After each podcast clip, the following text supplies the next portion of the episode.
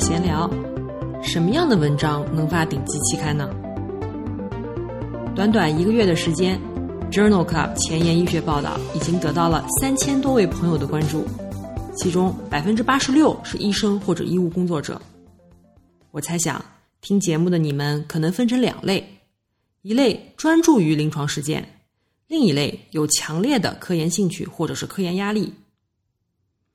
对于那些专注于临床实践的人来说，我的节目是了解本学科进展的好工具，同时也是重新审视其他专科进展和基础知识的捷径。昨天我和妇产科的一个好朋友方医生聊天，他说我的公众号很实用，很贴近临床呢，我特别开心，觉得他特别懂我。我节目创办的本意就是把实用性强、贴近临床的好文章介绍给临床医生。我的筛选文章的原则特别简单：一，来自顶尖的有公信力的杂志；二，今天上班就能用；三，即使是前沿医学，也在两三年之内有望用于临床。作为临床医生，请会诊、被会诊的痛苦经历天天上演。如果能对其他学科有所了解，做起判断来也更加得心应手，更加自信。对于那些正在做研究或者打算做研究的医生，我想重点聊一聊，顶级期刊究竟喜欢什么样的研究？第一大类呢，属于大型的制药公司、新药研发，以及有大量资金支持的国际、国内多中心临床研究。如果你已经参与了这类研究，恭喜你。那么，如果你没有钱，也没有机会去其他医院，也没有时间，那也恭喜你，因为你代表了我们中的大多数人。这是不是意味着？你的研究就注定只能发表在边边角角的小杂志上呢？不一定。让我来给你举几个例子。比如在二十二期的呼吸科专题当中，介绍了呼吸科和康复科交叉的内容。文章发表在《JAMA》的主刊上。这是一篇回顾性的队列研究。COPD 的患者出院三个月以内进行肺康复训练，一年的死亡风险可以下降百分之三十七。不但效果惊人，而且实验设计也相当简单。在呼吸科数一数二的《欧洲呼吸病学杂志》上发表了同样的交叉学科的文章，研究只入组了三十五个人。研究认为，COPD 的康复训练当中，下坡行走比平地行走具有相似的疗效，但是耐受性更好，患者的进步更大。这样的研究花很少的钱，但是可以汇集大量的患者。再比如第十一期心脏科当中。介绍了免疫科和心脏科交叉的内容。抗炎药物秋水仙碱治疗近期心梗和慢性心梗的患者，两篇文章均刊登在了《新英格兰医学杂志》上。同样也是花最少的钱惠及最多的病人。类似的，免疫科常用的白介素一血清水平和抗白介素一单抗和冠心病稍微联系一下，就发了两篇心脏科数一数二的 Jack。也就是美国心脏病学会杂志的主刊上。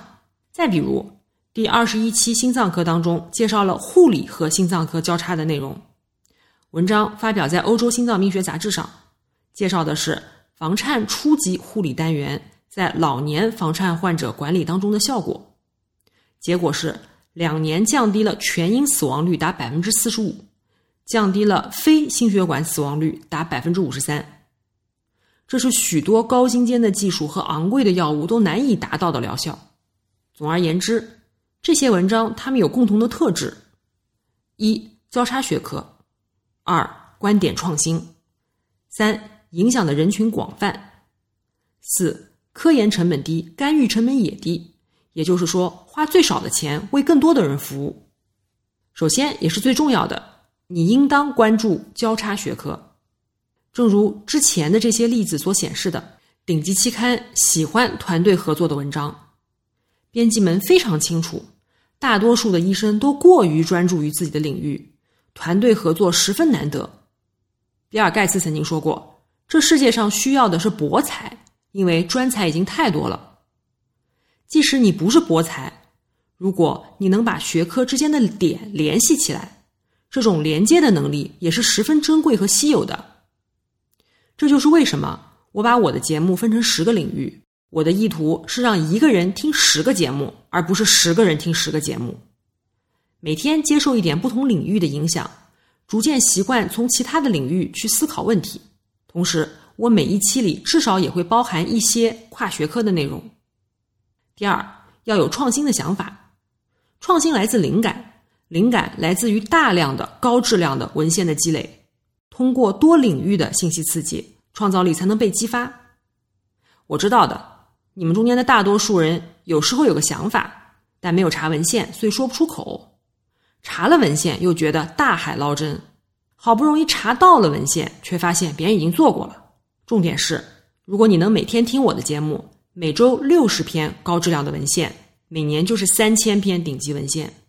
渐渐的，你会发展出一种对好课题、好设计的直觉，也能感觉出编辑到底喜欢什么。听 Journal Club 的目的，就是让你从大数据逆向的了解编辑们到底爱看什么样的文章。第三和第四点，干预措施花很少的钱，影响很多的人。Journal Club 里面有很多这样的例子，比如第十九期妇产科的节目当中，有篇文章讨论。阿司匹林是否可以预防早产？虽然结果获益甚微，但这是一篇交叉学科，而且花很少的钱让很多人获益的文章，最终发表在了《Lancet》的主刊上。同样是在十九期妇产科节目当中，另外一篇文章讨论的是备孕时男性吃叶酸和锌好不好？结果是根本没有用，但是因为能影响一半的人口，仍然发表在了《JAMA》主刊上。这就是两个绝好的例子。相反的，比如零九期的妇产科节目当中，介绍了关于超早产儿，也就是二十二到二十六周出生的早产儿，产前同时接触硫酸镁和糖皮质激素，可以显著的降低死亡风险达百分之二十七和百分之五十一。虽然也是一篇设计的非常好、结果非常好的文章，但是因为受众太少了，没有交叉学科的内容，只能发表在妇产科的专科杂志上。总而言之，作为大多数没钱没路子的临床医生，除非你非常熟悉交叉学科的内容，否则灵感和创造力会击中一棵树，而不是你。总结一下，想要把低成本的文章发表到好期刊上，需要有以下特质：一、交叉学科；二、创新；三、受众广泛；四、尽量降低干预成本。比方说，我觉得诺贝尔奖颁给屠呦呦的主要原因，就是因为青蒿素是一种如此廉价、如此有效的治疗策略，可以使上亿人获益。我的节目分成十个领域，意图是让一个人听十个节目，而不是十个人听十个节目。想从 Journal Club 当中产生科研灵感的话，就请你去听我每一期的节目吧。下周一又是心脏科专题啦，非常欢迎非心脏科的朋友也来收听哦。